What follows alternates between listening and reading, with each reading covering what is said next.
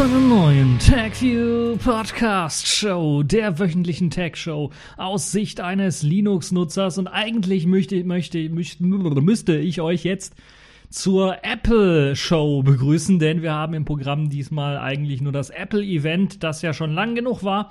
Für die Leute, die eine normale TechView Podcast Show erwarten, schaut mal rein. Ich habe zwei Videos, zwei TechView Vlogs auf meinem YouTube-Kanal veröffentlicht. Einmal geht es so ein bisschen um äh, neue smarte Herausforderungen, würde ich mal sagen. Und das andere ist ein Blick, also für die Leute, die gerade auf Linux sehr viel Wert legen, ist ein Blick auf die neue KDE Plasma 511er Beta und die Neuerungen, die es dort gab. Aber diesmal geht es tatsächlich fast nur um den Apple Event. Äh, wir schauen uns iPhone X an, iPhone 8. Nein, eigentlich heißt das ja iPhone 10. iPhone 10, iPhone 8 und äh, die Apple Watch an und viele der Neuerungen, die es bei Apple nun gab.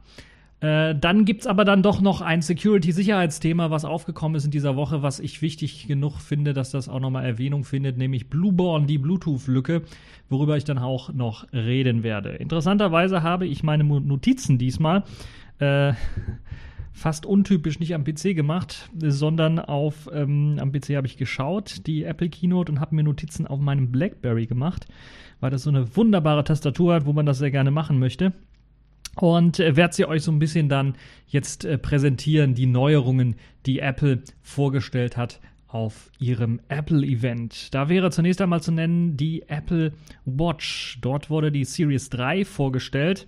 Also für alle diejenigen, die eben eine Smartwatch haben wollen, die jetzt auch Mobilfunk hat, weil das ist das neue große Feature. Ein Mobilfunk, das aber anders als bei vielen anderen Watches eben nicht die Möglichkeit hat, dass man dort SIM-Karten austauschen kann. Dort wird nämlich eine elektronische SIM verbaut. Das heißt, ihr müsst die Apple Watch bei eurem Mobilfunkanbieter kaufen. Dort wird dann schon mal die elektronische SIM quasi einprogrammiert und dann bleibt ihr erstmal dabei. In Deutschland beispielsweise gibt es diese Apple Watch Series 3 dann nur bei T-Mobile zu kaufen und sonst nirgends anders. Und ich weiß auch gar nicht, wie das dann jetzt aussieht, wenn ich jetzt die SIM wechseln möchte, also zum anderen Anbieter wechseln möchte, ob ich das überhaupt darf oder kann. Ähm, ja, das ist so das Thema Apple Watch. Äh, schön ist dabei, wie sie das technisch gelöst haben, weil ich bin ja bin ja nicht so der große Apple-Fan, möchte aber, weil es ja ein TechView-Podcast ist, natürlich auch nicht auf diese technischen Details ähm, nicht äh, verzichten und euch das mal erklären, was Apple da vorgestellt hat, weil sie tatsächlich auch technologisch manchmal äh, Vorreiter sind. Jetzt in dem Fall sind sie, glaube ich, nicht Vorreiter, aber haben ähm, das erste Mal in einem sehr großen Produkt dann was eingebaut, was ziemlich interessant ist, nämlich das Display, was es auf der Apple Watch gibt. Die Apple Watch Series 3 sieht genauso aus wie die der Series 2, da hat sich also nichts geändert, die gleiche Größe. Äh, das gleiche Design, also das viereckige Design, also viereckig mit abgerundeten Ecken, wir kennen das ja Apple typisch, aber kein rundes Watchface, immer noch nicht, kein rundes Display oder sowas sondern tatsächlich immer noch viereckig. Das Display hat aber eine Besonderheit, denn weil jetzt ja auch ein LTE-Modul verbaut ist und man irgendwie eine Antenne unterbringen muss, hat man sich gedacht, okay, wir benutzen das Display als Antenne, weil das halt eben eine recht große Fläche hat und weil sie ja meistens aus Glas ist und da kann man relativ einfach durchfunken.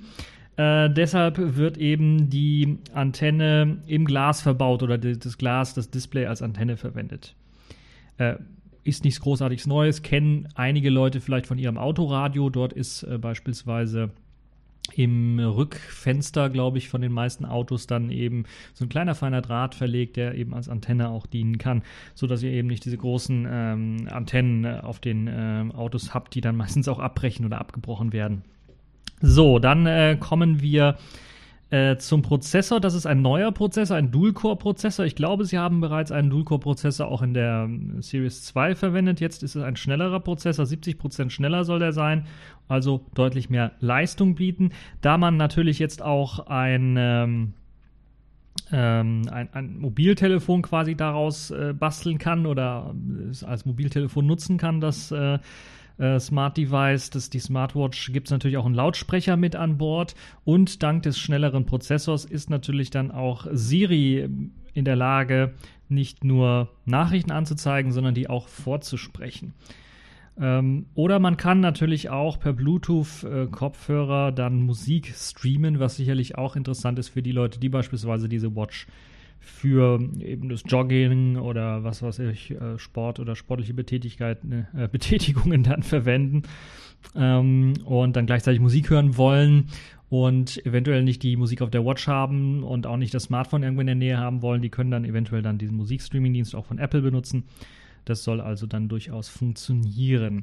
Der Akku soll interessanterweise einen Tag halten, also genauso lange im Grunde genommen wie der Akku jetzt in der Watch Series 2 trotz eben dieser LTE-Verbindung, das halte ich dann doch für recht spannend. Das muss mal ausprobiert und ausgetestet werden, weil ich kann mir das nicht vorstellen, dass wenn sie den gleichen Akku dort verbaut haben, vielleicht der Prozessor ein bisschen was stromsparender geworden ist, aber gleichzeitig natürlich auch mehr Leistung bieten soll, dass das tatsächlich der Fall sein soll. Naja, schauen wir mal.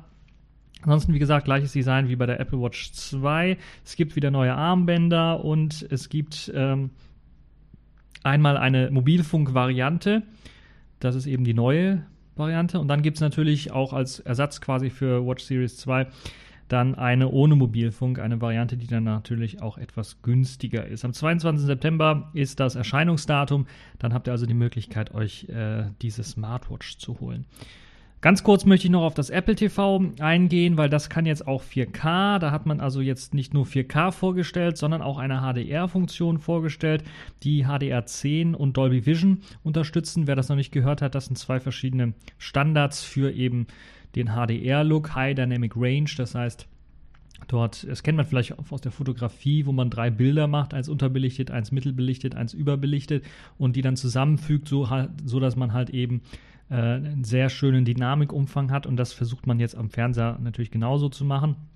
Also jetzt nicht so wie bei der Fotografie, aber dass man einen großen Dynamikumfang hat und dann gibt es halt zwei verschiedene Standards, die dort etabliert sind, die von verschiedenen Anbietern genutzt werden. Einmal HDR10 und Dolby Vision und die werden beide eben unterstützt von dem neuen Apple TV. Apple TV unter, hat jetzt auch noch die Unterstützung durch den A10X-Prozessor, äh, den Apple ja auch bereits schon in seinen äh, sehr schnellen iPhones verwendet. Das soll natürlich dann für, für ordentlich Performance sorgen was gerade vor allen Dingen dann auch 4K angeht. Gekaufte HD-Filme, wer also bei Apple TV schon HD-Filme gekauft hat und die Möglichkeit besteht, dass man die upgraden könnte auf 4K, kriegt sie dann auch kostenlos auf 4K umgewandelt, falls man das wünscht. Das ist, glaube ich, eine nette Option. Da muss man halt eben diese HD-Filme nicht nochmal in 4K neu kaufen.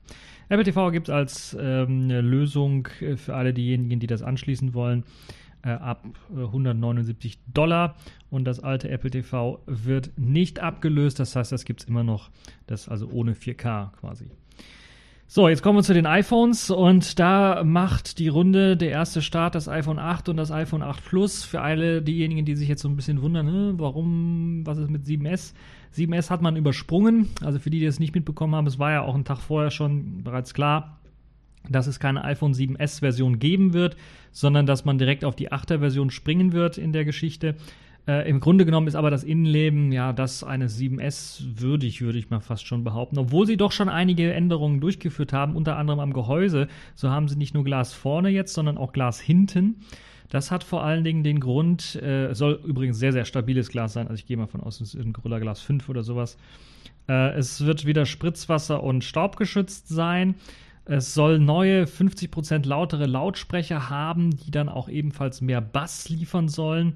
Ähm, und es gibt einen neuen A11 Bionic ARM Prozessor mit sechs Kernen. Das heißt, es gibt deutlich mehr Speed und Leistung.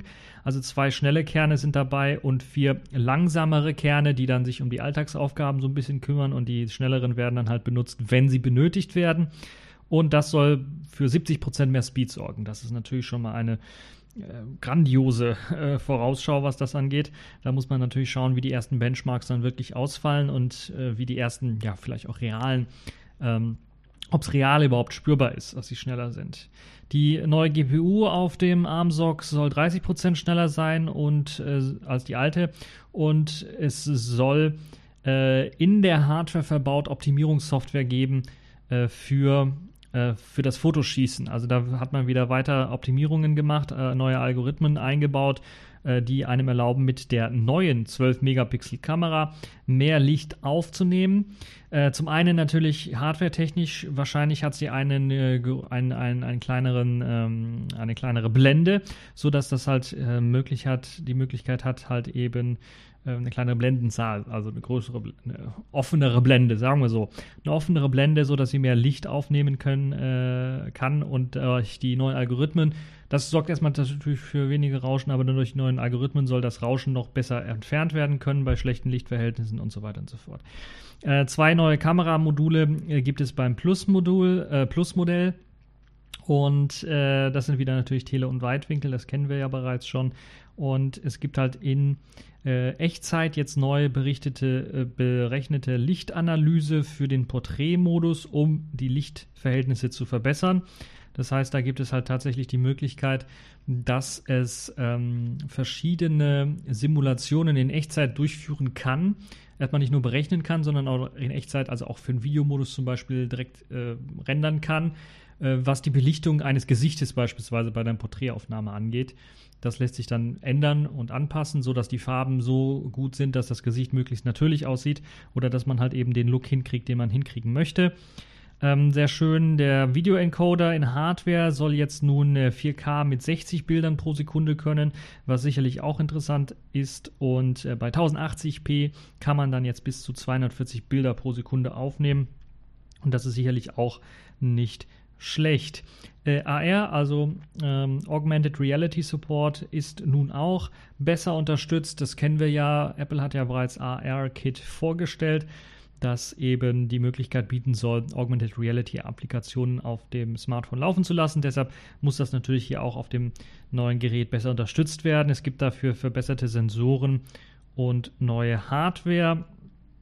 Äh, mit The Machines gibt es auch schon eine erste fertiges äh, Spiel, eine erste fertige Version, eine erste fertige Software die geboten wird, die einem im Singleplayer oder im Multiplayer erlaubt, auf einem Tisch beispielsweise so eine fantastische Welt zu erschaffen und dann kann man sich kloppen auf dem Tisch, also in, äh, in der Augmented Reality im Grunde mit seinen äh, virtuellen Figuren.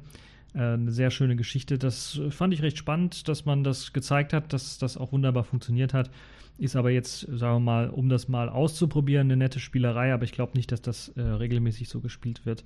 Wenn, dann macht es natürlich auch nur im Multiplayer wahrscheinlich richtig viel Sinn. Und ich kann mir durchaus vorstellen, dass das vielleicht so erweitert wird im Multiplayer. Ich weiß nicht, wie es da jetzt aussieht, dass man das halt nicht mit einem iPhone spielen muss, sondern dass man mit mehreren spielen kann und dass die sich untereinander synchronisieren, wo und wie jetzt das Schlachtfeld auszusehen hat, sodass jeder sein eigenes iPhone äh, verwenden kann, um das Schlachtfeld dann zu sehen. Ja, ansonsten gibt es Bluetooth, Bluetooth 5.0 Support äh, bei den neuen iPhones, aber auch Wireless Charging. Dafür ist eben vor allen Dingen auch die Rückseite jetzt aus Glas, damit Wireless Charging einfacher funktioniert. Und das äh, verfügt jetzt also über den Key-Standard, Key Wireless Charging Standard. Das heißt, man hat da nicht was eigenes entwickelt, sondern man setzt tatsächlich auf einen ja weit verbreiteten Standard. So hat man eben eine Fülle von verschiedenen Key-Chargern, die man verwenden kann für das iPhone. So sagt zumindest Apple. Ob es da nicht zu Inkompatibilitäten kommt, das werden wir dann mal sehen. Ich glaube nicht, dass mein alter Key-Charger, den ich von äh, einem alten, äh, ich habe das ja mal, glaube ich, vorgestellt, so ein alten japanisches äh, Smartphone, das kam vor dem ganzen iPhone mit Fingerabdrucksensor, hatte auch schon einen Fingerabdrucksensor, kam im Nvidia Tegra 3. Ähm, Fujitsu F10D, glaube ich, war der Begriff, äh, der, die Nummer, die, die Bezeichnung von dem Gerät.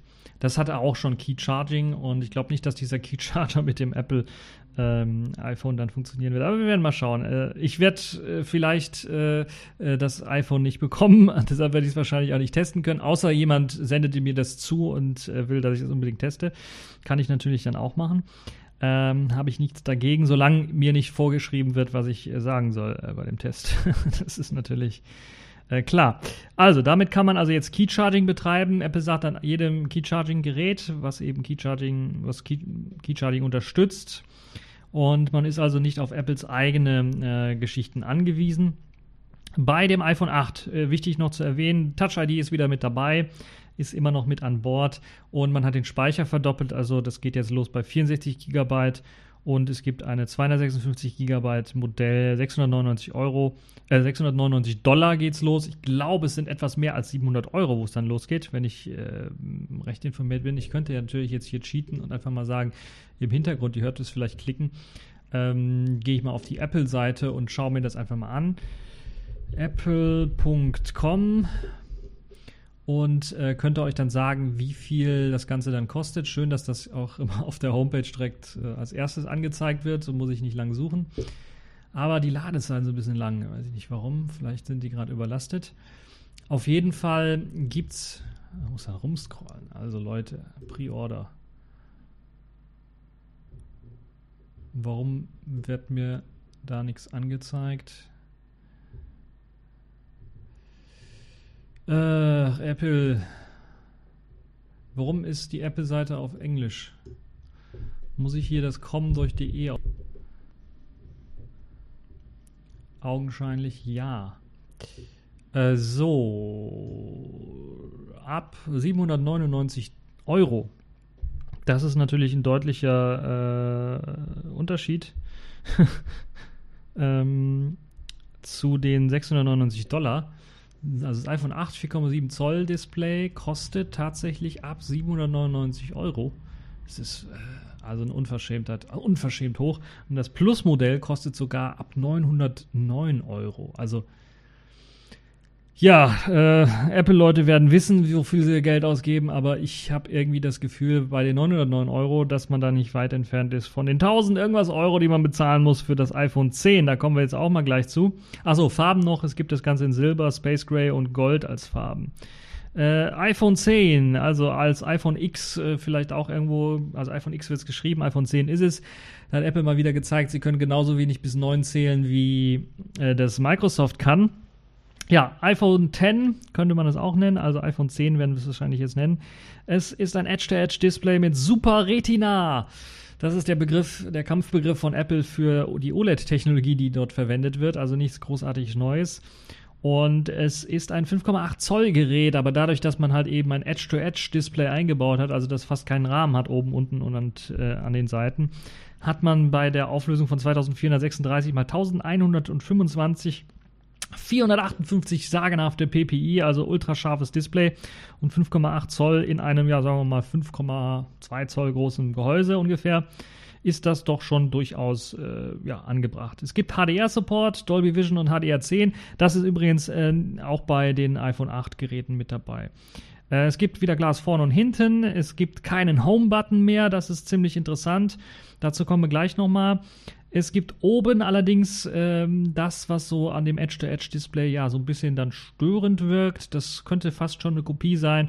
Naja, eine etwas breitere Kopie des Essential Phones, das ja auch in der Mitte oben im Display quasi so ein Kameramodul verbaut hat. Bei Apple hat man noch ein paar mehr Module eingebaut, neben der Kamera ein Infrarotsensor und äh, weitere äh, Sensoren, also eine ganze Menge an Sensoren verbaut und hat man so eine breite, ja, schwarze Leiste im Grunde am Display oben drin. Äh, ja, das ist so Geschmackssache, würde ich sagen.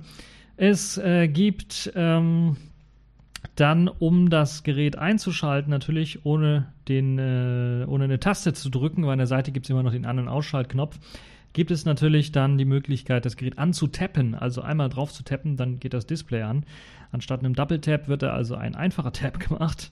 Ähm, und man muss dann swipen zum Anloggen, von unten nach oben swipen zum Anlocken. Es gibt also eine Gestensteuerung, wie wir sie eigentlich schon vom 2003er, lasst mich nicht lügen, 2003er glaube ich war es, WebOS her kennt. Ähm, BlackBerry 10 hat auch eine Gestensteuerung, das ist also auch äh, so ähnlich gemacht, weil man da eben auch ähm, inklusive halt eben diesem unteren Bildschirmrand swipen für einen App-Wechsel dann benutzen kann. Das heißt, man swipet von unten nach oben zum Anlocken und man swipet von unten nach oben, um eine App zu minimieren oder eben ähm, also auf den Homescreen zu kommen oder dann, wenn man halt eben nur von unten nach oben swipet und nicht loslässt, um die App zu minimieren, dann kommt man in die Multitasking-Ansicht. Ähnlich äh, wie es bereits bei den aktuellen Versionen ist, hat sich also in der Multitasking-Ansicht nichts geändert und man kann dann halt zwischen den ähm, verschiedenen Anwendungen dann hin und her wechseln. Das ist also nichts komplett Neues. Wie gesagt, das ist eine Technologie, die äh, WebOS damals eingefügt hat. Da hatte man auch von unten nach oben so einen Swipe, um eine Anwendung, äh, eine Anwendung dann in einem ja, sehr ähnlichen Karussellmodell, wie es jetzt auch Apple verwendet, dann in der Multitasking-Ansicht äh, zu minimieren. Und äh, mit einem Tab konnte man dann auf den Home-Bildschirm zurück. Äh, so war das, glaube ich, bei. Ähm, bei WebOS, wenn ich mich nicht komplett irre. Bei BlackBerry 10 ist es ebenfalls so gelöst, da hat man halt eben einen, auf einem Homescreen selber die Multitasking-Ansicht und wir kennen das ja auch von Selfish OS, da gibt es halt nur einen anderen Swipe von der Seite, um halt eine App zu minimieren in der Multitasking-Ansicht und wenn man von unten nach oben swipet, äh, kommt man halt zu den Anwendungen. Was ich ein bisschen was vielleicht intelligenter finde und Apple hat das ja auch teilweise in seinem ähm, iOS für die iPad Pros mit eingebaut, dass man da auf die Anwendungen zugreifen kann, in dem Fall auf die, ähm, die Dock-Leiste zugreifen kann und dann äh, Sachen starten kann. Und ich glaube sogar WebOS hatte das damals auch schon, dass man da von unten nach oben einfach reinswipen konnte.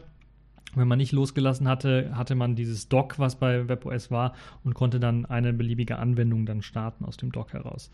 Also, äh, Swipe ist natürlich, kommt nichts komplett Neues. Apple ist halt nur Apples äh, Konzept jetzt, äh, das ähm, den bewährten Konzepten von WebOS, BlackBerry 10, ähm, äh, Nokia N9, Migo und äh, Selfish OS äh, dann abgeleitet ist und das dann auch weiterhin benutzt. Es gibt sogar einen Swipe von links nach rechts auf der unteren Leiste, ähnlich wie bei, bei WebOS möglich war. Da musste man das zwar noch per Tweaks einschalten, aber da konnte man zwischen offenen Anwendungen her, hin und her wechseln. Und da gab es noch eine extra Gestenleiste. Das ist jetzt bei Apple, gibt es diese extra Gestenleiste nicht, aber es gibt einen extra ja, Platz unter den meisten Anwendungen unten, weil das Display halt eben Edge-to-Edge -Edge ist. Und wenn man da von links nach rechts swiped oder rechts nach links swiped, kann man dann halt eben zwischen den laufenden Anwendungen wechseln, was das Multitasking sicherlich auch noch erleichtern wird. Da kommen wir auch vielleicht so ein bisschen zu einem Kritikpunkt. Eigentlich Apple untypisch, dass viele Anwendungen, die man so gesehen hat bei der Präsentation, eigentlich für das Edge-to-Edge-Display nicht so richtig optimiert waren, weil halt eben unten tatsächlich wahrscheinlich so ein kleiner Bereich wirklich für Gesten vorgesehen ist oder für eben diese ähm, Geste vorgesehen ist, sodass da eigentlich Bedienelemente nicht ähm, aufzufinden sind. Was man da gemacht hat, ist dann, dass einige Anwendungen dort Statussymbole anzeigen werden in diesem Bereich, aber dass halt eben dieser Bereich eigentlich für das Edge-to-Edge-Display nicht direkt von der Anwendung genutzt wird, außer man hat Spiele und, oder ein Video laufen, dann wird das natürlich dort voll ausgefüllt, ansonsten nicht. Muss man mal schauen, wie das dann wirklich jetzt integriert sein wird und wie an, alte Anwendungen dann auf diesem Edge-Display tatsächlich laufen werden. Ich gehe mal davon aus, dass man bei alten Anwendungen tatsächlich einen Rand äh, vielleicht sogar oben hat, da bin ich mir nicht ganz sicher, aber unten vielleicht einen Rand hat, also einen schwarzen Rand hat, wo man dann, äh, oder vielleicht wird er nicht schwarz, Apple typisch, äh, die machen da irgendwie FUBA, ähm, dass äh, da, also Code, der dann dafür sorgt, dass im Grunde genommen die Vordergrundfarbe des, äh, die Hintergrundfarbe des, äh, der App dann auch sich nach unten ausdehnt, aber im Grunde genommen dann die App in der kleineren Ansicht dann da weiterläuft. So.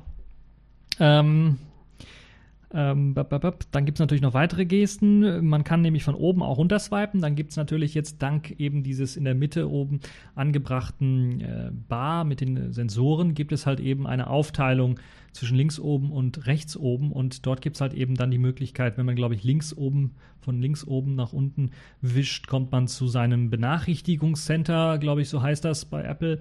Und wenn man von rechts oben nach unten wischt, kommt man zu seinen ähm, äh, Quick-Einstellungen, also die Einstellungen, die typischerweise bei den Apple-Geräten jetzt von einem, also bei den aktuellen Apple-Geräten von einem Swipe von unten nach oben angezeigt werden. Also das Kontrollzentrum, glaube ich, heißt das auch, äh, wo man Taschenlampe an- und ausmachen kann, Lautstärke regeln kann, Bildschirmhelligkeit regeln kann, Flugzeugmodus und sowas anmachen kann. Das sind also dann zwei verschiedene Swipes von oben, die man da machen kann und die zwei verschiedene mh, hm, Sachen dann äh, aufrufen.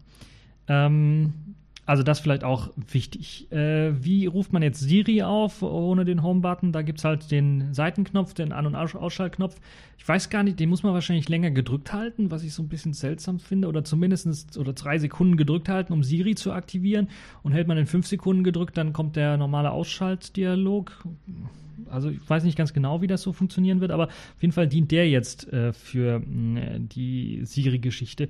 Also Siri wird nicht per Geste aufgerufen, das kann ich euch schon mal sagen. Ohne den Home-Button gibt es natürlich auch keinen Fingerabdrucksensor. Und den hat Apple auch nicht ein, eingebaut unter einem Glas irgendwie versteckt. Das funktioniert einfach nicht. Da ist die Technik noch nicht so weit. Äh, da hat sich Apple was Neues ausgedacht und deshalb gibt es ja diese schwarze Bar mit den vielen Sensoren oben an dem Gerät, weil man möchte zum Anlocken die sogenannte Face ID verwenden. Und das ist im Grunde genommen eine, ja, eine ein, ein Scan des Gesichts. Dort wird das Gesicht eingescannt, die Partien des Gesichts eingescannt, die Form des Gesichts wird eingescannt. Man muss äh, bei der Face ID das Gesicht äh, oder den Kopf auch so ein bisschen drehen und wenden, sodass das von allen Seiten eingescannt werden kann. Und dann wird eben ein 3D-Gesichtsmodell eingescannt und äh, das wird eben dann mit Zahlen versehen und das, diese Zahlen werden dann abgespeichert für eben das Gesicht. Es ist ein ellenlanger PIN-Code im Grunde genommen, so könnte ich das vorstellen. Äh, und äh, natürlich spielen die Augen auch eine Rolle. Die Augen werden mit eingescannt und müssen natürlich auf sein, damit das Ganze funktionieren kann. Und das soll dann so funktionieren, dass ihr, wenn ihr euer iPhone anhebt, dann geht das Display automatisch an und dann schaut ihr einfach drauf und dann wird das entsperrt. Und ich bin mir nicht sicher, ob dann auch der Sperrbildschirm weg ist oder ob man dann immer noch hochswipen muss zum Entsperren. Hm, ich vermute, dass es, so sah es zumindest aus, weil es da so ein großes Schlosssymbol gab, dass es dann erst einmal das Schloss aufsperrt und dass man immer dann noch von ähm, unten nach oben swipen muss, um tatsächlich das Gerät zu entsperren. Also aus diesem Sperrbildschirm rauszukommen. Ja, also Face ID, die neue Geschichte. Äh, es gab da schon etliche Kommentare und es gab auch schon, weil es auf der Demo dann bei dem einen Gerät überhaupt nicht funktioniert hat, schon die ersten Befürchtungen, ja, das ist äh, ein Rohrkrepierer. Und ich habe auch irgendwie das Gefühl, man hat zwar sehr, sehr viele Sensoren jetzt da verbaut, aber ich kann mir vorstellen, weil es eben das erste Gerät ist, dass wir da Kinderkrankheiten haben werden, dass das nicht so richtig funktionieren wird. Dass es vielleicht auch relativ schnell vom CCC vielleicht dann auch wieder gebrochen werden kann, obwohl Apple gesagt hat, ja, wir haben da sogar mit Maskenbildnern gearbeitet, die versucht haben, Gesichter nachzumodellieren und das äh, Phone hat trotzdem diese nachmodellierten Gesichter nicht erkannt. Müssen wir mal schauen, wie es weitergeht, ob äh, das dann relativ einfach geknackt wird. Äh, Apple spricht davon, dass das ein Sicherheitsgewinn ist und all die Sensoren, die im oberen schwarzen Balken verborgen sind, sollen halt eben dafür sorgen, äh, dass das Gesicht äh, ordentlich und äh, sehr zuverlässig dann auch erkannt wird.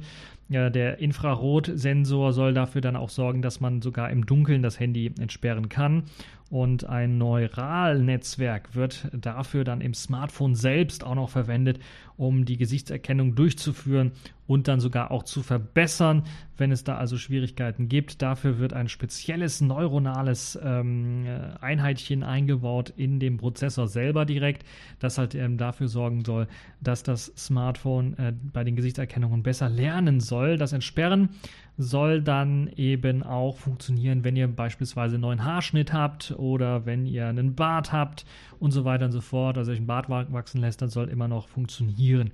Besser als also die Gesichtserkennung, die wir aktuell so bei Geräten so kennen, also Galaxy beispielsweise, ich glaube, es war das Galaxy oder das Note 8 oder sowas, wo man dann sogar ein Foto davor halten konnte von einer Person und das hat das dann entsperrt. Also, das soll deutlich besser hier funktionieren und äh, soll halt dann eben auch mit äh, geänderten äh, ja, Styling oder sowas auch noch weiter funktionieren. Äh, ist aber, glaube ich, gewöhnungsbedürftig, also stark gewöhnungsbedürftig. Dann Finger drauf halten auf einen Sensor, okay, aber mal da reinschauen, äh, ich weiß nicht irgendwie klingt das falsch, aber wir werden mal schauen, wie sich das entwickeln wird und was wir dann, äh, wenn das Smartphone dann tatsächlich bei den Testern gelandet ist, dann für lustige Geschichten eventuell hören werden. Ähm, die Entsperrfunktion funktioniert nur mit offenen Augen. Das ist also vielleicht auch interessant für Leute, die meinen, ja, okay, ich, ich klaue einem einfach mal sein Phone, wenn er gerade schläft, irgendwo in der Mittagssonne oder sowas und halt dann mal kurz das Phone an sein Gesicht, damit das entsperrt wird, damit ich da an die Daten rankomme oder das Gerät nutzen kann. Das funktioniert nicht, man muss die Augen schon offen haben. Und ähm, ja, Face ID soll sicherer sein als der Fingerabdruck, was ich so aufs Erste eigentlich komplett nicht glauben kann, muss ich äh, ganz ehrlich sagen. Ja, ähm, es klappt natürlich auch nicht bei Zwillingen übrigens. Also falls ihr ähm, noch ein, äh, also falls, falls ihr einen Zwilling habt, der genauso aussieht wie, wie ihr, ähm, dann habt ihr vielleicht Probleme damit. Also da könnt ihr, müsst ihr einen Pin einstellen. Äh, Face ID wird als ähm, kompletter Ersatz für Touch ID verwendet. Das heißt nicht nur zum Entsperren des Gerätes, sondern man kann damit auch bezahlen. Aber Face ID kann halt eben äh, dann nicht nur dafür verwendet werden, sondern diese ganzen Sensoren die gehören jetzt, glaube ich, nicht zur Face ID, aber die ganzen Sensoren, die oben für Face ID eingebracht sind, können natürlich für andere Spielereien verwendet werden. Auch zum Beispiel zum Animieren von Emojis. Also wer mal mit einem richtigen hübschen Poop-Icon, äh, Poop-Emoji, also dem, dem äh, qualmenden äh, Scheißhaufen-Emoji, dann äh, den mal animieren möchte für iMessages, der kann das machen mit der neuen Kamera. Und äh, ja, hat aber bereits gesagt, Face ID ist auf der Bühne einmal komplett fehlgeschlagen bei einem äh, Gerät. Man musste dann zum anderen wechseln. Ja, äh, Tele- und Weitwinkelkameras gibt es wieder auch mit an Bord bei dem neuen iPhone 10. Die sind jetzt nicht äh, links und rechts nebeneinander angeordnet, sondern oben und unten und sind beide stabilisiert, sollen also Verwacklungen äh, schützen. Also sind, äh, haben dort ein In-Body Stabilization, so könnte man das auch nennen. Also im Gehäuse selber bewegen sich die Sensoren. Es ist also nicht nur elektronisch. Äh, die gleiche Technik äh, oder Techniken wie beim iPhone 8 werden dort zum Beispiel für den Porträtmodus verwendet mit eben diesem Farbenspiel und so weiter und so fort. Also da hat man das gleiche, äh, die gleiche Geschichte verwendet. Ähm, äh, Porträtmodus, das heißt auch das Bokeh im Hintergrund, das soll besser funktionieren und so weiter und so fort. Die Frontkamera für Selfies kann jetzt auch im Porträtmodus mit Bokeh geschossen werden. Das heißt, dort gibt es eben bei der Frontkamera auch die Möglichkeit, äh, eine wunderbare Aufnahme zu machen. Die Akkulaufzeit soll zwei Stunden länger sein als beim iPhone 7, interessanterweise. Key Charging ist wieder mal mit an Bord für das drahtlose Aufladen und Apple bietet sogar auch eine eigene Key Charger Matte an, die bis zu drei Geräte aufladen kann. Dazu zählt beispielsweise ein iPhone ein, äh, die neuen, äh, wie heißen die Earpods, ja, diese Kopfhörer von Apple und eine Watch beispielsweise. Die kann man einfach auf die Matte legen und die werden dann alle geladen. Äh, nette Idee. Äh, muss man mal schauen, äh, ob das tatsächlich so gut funktioniert mit diesen drei Geräten. Ja, ähm, die Geschichte ist noch kein Standard. Das ist ja, also wer Key-Standard so ein bisschen kennt, der weiß, da kann man nur ein Gerät immer mitladen. Äh, also dieses, diese Key-Charging-Matte basiert auf ähnlichen Technologien wie bei Key Charging. Äh, muss es ja, weil eben sonst das Phone und der Rest nicht geladen werden kann. Aber es ist, kein, ist noch kein Standard. Apple hat das erstmal so eingebaut, nennt das AirPower und möchte aber auf jeden Fall, dass diese Technologie ein Standard wird. Und das ist vielleicht eine sehr interessante Geschichte, anders als Apple das immer zuvor gemacht hat äh, MagSafe-Adapter, äh, Lightning und so weiter und so fort, wo sie dann nicht irgendwie das als Standard irgendwie angemeldet haben, äh, möchte man hier tatsächlich das Ganze zu einem Standard machen, sodass auch alle anderen Technologien das dann benutzen können. Das heißt, ich kann, wenn ich eine Smartwatch von einem anderen Hersteller habe, der Key Charging unterstützt, das dann ebenfalls auf diese Matte legen und es müsste dann laden können. So, äh, jetzt kommen wir zu den äh, wirklich gesalzenen und äh, wirklich großen und gebackenen Preisen.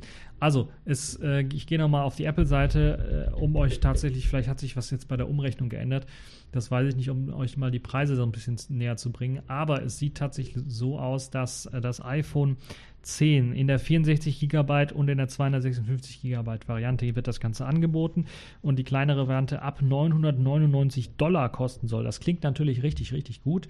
Soll dann auch äh, im November herauskommen. Äh, also müsst ihr ein bisschen was warten. November 3, äh, der 3. November ist äh, angesagt. Und äh, ja, so billig ist das hier in Deutschland dann nicht. Also unter die 1000 Euro werden wir nicht kommen, sondern es fängt schon an bei 1149 Euro für das äh, 5,8 Zoll iPhone 10 äh, 64 Gigabyte Modell. Und dann, wenn wir das ähm, gibt natürlich dann auch noch, äh, ihr könnt natürlich Farben auch auswählen. Ich klicke mich hier gerade durch. Es gibt eine silberne und eine Space-graue Variante. Ich entscheide mich mal für die Space-graue Variante und habe dann die Möglichkeit, äh, die Kapazitäten auszuwählen. 64 GB, wie gesagt, äh, 1149 Euro und die 250 GB Version sogar 1319 Euro. Und ich glaube, da hört der Spaß bei vielen Leuten auf und bei mir auch. Ähm, wo ich dann eigentlich sagen muss, bei es sind zwar viele interessante Neuerungen dabei, die interessant sein können, aber da gibt es halt eben das günstigere iPhone und dieses Face-ID-Gedönse. Ich bin da skeptisch, ich würde da erstmal abwarten und dieses äh, komplette Fullscreen-Display, ja, ich weiß auch nicht. Da werde ich wahrscheinlich auch mal einen Podcast zu machen, was ich davon halte, weil das ist äh, äh eine Entwicklung, die mir auch nicht so ganz gefällt und liegt, würde ich mal behaupten. Äh, weil es äh, Bedienprobleme einfach macht. Weil wo soll ich das Teil anfassen, wenn ich irgendwas bedienen möchte? Ähm, dann komme ich mit den Handballen irgendwie an die Ecken dran und dann wird da eine Aktion ausgelöst. Das ist natürlich nicht das, was ich haben möchte. Das ist eine. Das andere ist halt natürlich, dass auch eben dieses gesamte Display auch dann natürlich Probleme hat, was jetzt bestimmte, was einfach die, die, das Bildverhältnis angeht. Also da werde ich dann, wenn ich einen Videofilm gucke, dann wahrscheinlich schwarze Balken oben und unten haben. Und das ist ja das, was Leute eigentlich nicht wollen bei so einem Smartphone. Nun ja, ähm, muss man mal schauen. Also ich finde den Preis schon verdammt hoch und ich habe bereits auch, das will ich jetzt auch hier in dem Podcast mal wiederholen, wer sich sowas holt, hat entweder wirklich tatsächlich zu viel Geld oder ist einfach blöd. Das ist einfach, es ist, es ist ein viel zu hoher Preis für das, was technisch dort geboten wird. Viel zu hoch. Und ähm, ja, also man hat entweder zu viel Geld oder man ist einfach blöd, weil man so ein Apple-Fanboy ist und dann meint, man muss eben den neuesten heißen Scheiß von Apple immer haben. Es ist äh, gerade durch diese Face ID, wir werden da sehen, wie das dann aussehen wird, aber ich bin mir relativ sicher, dass das ähm, es klingt nach einer schlechten Idee und es wird wahrscheinlich auch eine schlechte Idee sein. Wir werden wohl beim nächsten iPhone 10 Modell, vielleicht wird es iPhone 10s oder iPhone 10 2 oder sowas heißen oder einfach nur iPhone 10 2018 heißen oder was weiß ich, werden wir dann vielleicht wieder auch einen Fingerprint-Sensor haben. Fingerabdrucksensor, Touch ID wird dann wieder mit reinkommen. Da bin ich mir relativ sicher. Ihr könnt natürlich eure Meinung zu der ganzen Geschichte dann auch mal unter dem äh, Artikel hier und im Kommentarbereich reinposten.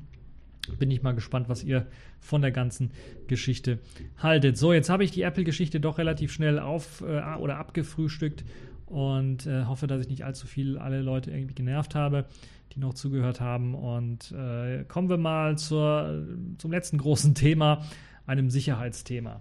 Accepted. Connecting. Complete. System activated. All systems operational.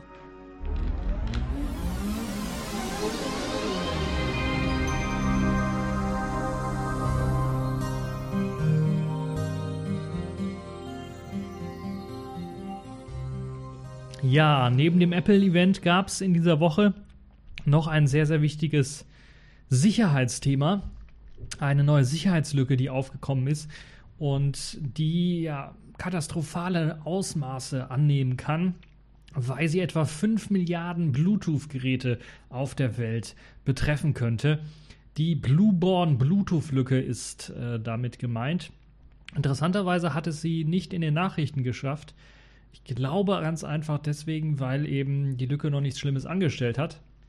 Aber bei potenziell 5 Milliarden Geräten, die betroffen sind, ist das, glaube ich, schon eine Warnung wert, weshalb ich das hier unbedingt in den TechView Podcast mit reinpacken wollte.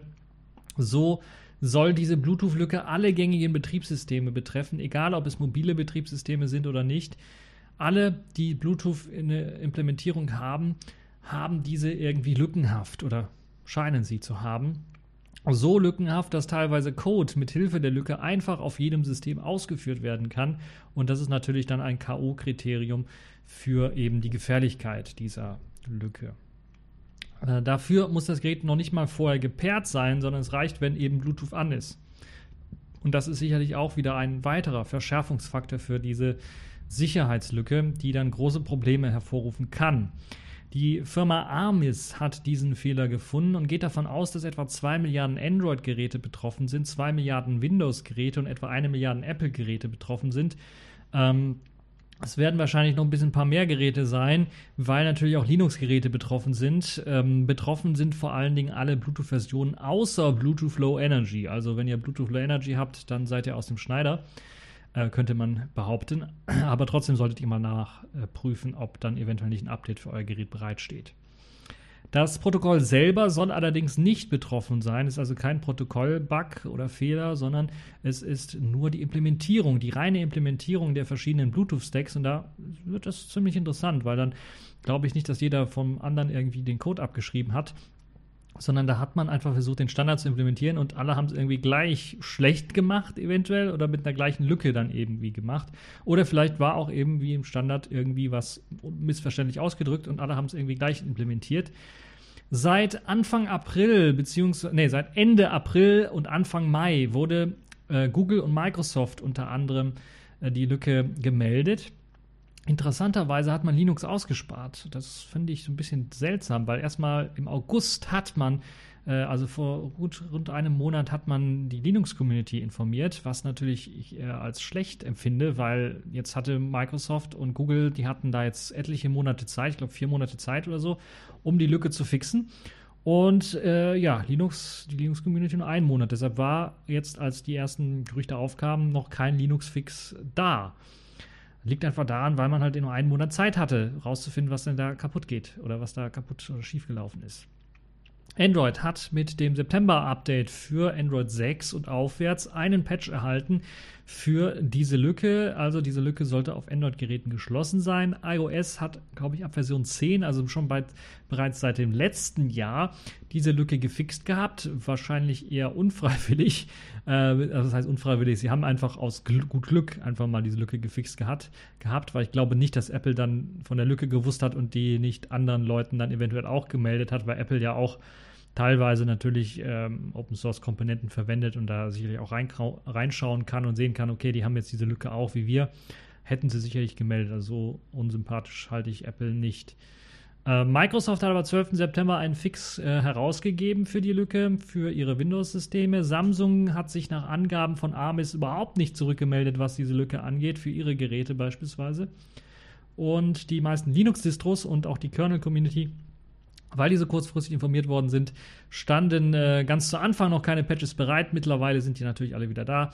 Das heißt, äh, da ist die Linux-Community, die Kernel-Community sehr vorbildlich. Da gab es halt innerhalb von zwei Tagen, nachdem der, die Lücke bekannt geworden ist, öffentlich das äh, Kernel-Update für die verschiedenen Kernel, auch LTS-Kernel wurden bedient, so dass das kein Problem ist. Außerdem haben auch die meisten Distros am gleichen Tag noch reagiert und die Bluetooth- äh, Bibliotheken schon mal abgesichert, was sicherlich auch sehr, sehr viel ähm, helfen kann. Red Hat weist lediglich darauf hin, dass die Aktivierung von Kernel Stack Protection vor der Ausnutzung des äh, Bugs schützt. Das heißt, Red Hat hat, glaube ich, wahrscheinlich noch kein Kernel-Update, aber sie haben ein Bluetooth-Lib-Update, glaube ich, gemacht. Und dieses Kernel Stack Protection ist allerdings nicht bei allen äh, Distros standardmäßig mit an Bord oder eingeschaltet. Apples äh, neueste Betriebssystemversionen sind nicht äh, betroffen, habe ich aber bereits gesagt. Unter Windows kann der Fehler für eine Man-in-the-Middle-Attacke verwendet werden. Unter Linux ist es schlimmer, weil dort können ab Kernel-Version 3.3 dann ganze äh, Code Remote Executions erfolgen. Das heißt, da wird tatsächlich eben komplett fremder Code auf dem Gerät ausgeführt unter Root-Rechten meistens oder unter den Rechten, wo der Bluetooth-Dämon dann auch läuft. Das ist meistens Root. Und das ist natürlich ganz besonders schlecht. Das betrifft dann eben auch Android, weil Android halt eben auch auf dem Linux-Kernel ähm, basiert. Das heißt, falls ihr euer Android noch ungepatcht habt, schaltet Bluetooth am besten nicht ein. Das hilft bei solchen Problemen meistens. Ja, ansonsten ist die Lücke mittlerweile gefixt, aber wie gesagt, das ist schon wirklich ein großer Hammer, wie ich finde. Deshalb unbedingt darauf achten, dass ihr, wenn ihr ein ungepatchtes Gerät habt, dann Bluetooth erst einmal auslasst, standardmäßig und dann nur, wenn ihr euch relativ sicher seid, dass da nicht irgendwie in der Nähe noch irgendwie ein Bluetooth-Gerät sein könnte, was irgendwie Probleme machen könnte, einschalten. Ansonsten am besten nicht einschalten, das Bluetooth. Wozu braucht man das Bluetooth überhaupt? Eventuell für Lautsprecher oder vielleicht eben Freisprecheinrichtungen im Auto. Da können sie interessant sein. Aber gerade da sollte man eventuell dann auf irgendwie was anderes zurückgreifen. Äh, Kabel im Ohr oder was, ich weiß nicht, Headset ich weiß es nicht, irgendwie sowas, wenn man es unbedingt braucht, weil es halt eben tatsächlich, gerade wenn man auf der Autobahn rumfährt oder sowas, da reicht es ja dann, dass da einer da sein Gerät irgendwie Hackcode ausführt und dann Trojaner installiert oder Verschlüsselungstrojaner noch schlimmer. Und dann ist das ganze Gerät auf einmal futsch. Das ist dann noch ärgerlicher, als äh, wenn halt eben nur Bluetooth nicht funktioniert. So, das zu der ganzen Geschichte der Blueborn-Lücke. Es werden also noch Patches ausgeliefert. Die meisten Geräte haben die Patches noch nicht erhalten, weil halt eben, wir kennen es Android typisch, immer nicht alle Systeme äh, mit eben diesen monatlichen Sicherheitsupdates ausgeliefert werden. Ich habe hier zum Beispiel ein Android-System, was äh, auch diesen Patch noch nicht bekommen hat. Und äh, bin mal gespannt, wann der dann kommen wird für diese Blueborn-Lücke, weil das dann doch ziemlich dringlich ist. Auch Safish S scheint betroffen zu sein. Äh, wobei da natürlich die Gefahr ein bisschen dadurch abgemildert ist, dass man meistens sowieso Bluetooth ausgeschaltet hat auf den äh, Geräten, weil man da natürlich etwas sicherheitsbewusster ist als Selfish S-Nutzer. Nein, weil äh, die Android-Anwendungen selber natürlich dann erst einmal nicht betroffen sind, weil sie keinen Zugriff auf Bluetooth haben. Äh, das zum einen. Äh, zum anderen ist es natürlich auch so, äh, dass ähm, nicht alle Standards dort unterstützt werden. Und soweit ich weiß, ist der L2 Cup Standard, glaube ich, heißt der CAP Standard oder irgendwie sowas, ist vor allen Dingen betroffen im, im Linux-Kernel. Zumindest gab es da den Fix für, für diese Lücke. Und äh, soweit ich weiß, das Yola 1 hat, ich weiß gar nicht, ob, der, ob das diesen Standard unterstützt, ob, das denn, ob man den braucht, den Standard, ich weiß es gar nicht, ich müsste da mal nachschauen. Auf jeden Fall, viele Geräte sind betroffen. Ähm, die meisten leider immer noch ungepatcht. Auf den Desktop-Systemen kann man relativ schnell updaten, da gibt es keine Probleme. Auf den Mobilsystemen, da müsst ihr tatsächlich schauen, dass ihr wirklich äh, vielleicht auch mal irgendwann mal dran denkt, Lineage OS oder sowas auf eure Geräte zu patchen. Oder einen guten Hersteller habt, der tatsächlich dann äh, die Updates dann liefert äh, und ihr dem dann auch vertraut. Ähm, ja, das war es dann jetzt eigentlich auch schon für diese TechView Podcast Show. Ist ein bisschen kürzer geworden, als ich gedacht habe. Ich dachte, durch die Apple-Themen wird das ein bisschen was länger. Ich bin da aber auch durchgerusht, glaube ich, durch diese Apple-Themen. Ich wollte euch nicht allzu lang quälen und mich auch nicht allzu lang quälen mit den ganzen Geschichten dort. Ähm, Diskussionen, wie gesagt, im Kommentarbereich einfach hinterlassen. Ansonsten, falls euch diese ganz, äh, das ganze Apple-Gedönse nicht so sehr gefäl gefällt oder interessiert hat, äh, einfach mal reinschauen, YouTube-Channel, dort gibt es TechView Vlogs. Demnächst jetzt auch ein bisschen was mehr Vlogs. Ich äh, habe da einige Sachen äh, vorbereitet gehabt, schon auch teilweise mm, vorproduzierte Videos, die dann äh, ausgestrahlt bzw. irgendwann mal reinkommen werden, äh, auf den YouTube-Channel einfach hochgeladen bzw. freigeschaltet werden. Und äh, ja, das war's für diese TechView Podcast-Folge. Ich hoffe, es hat euch und bis zum nächsten Mal. Bis zur nächsten Folge heißt das eigentlich. Nochmal, richtig. Das war's für diese TechView Podcast-Folge und bis zur nächsten Folge.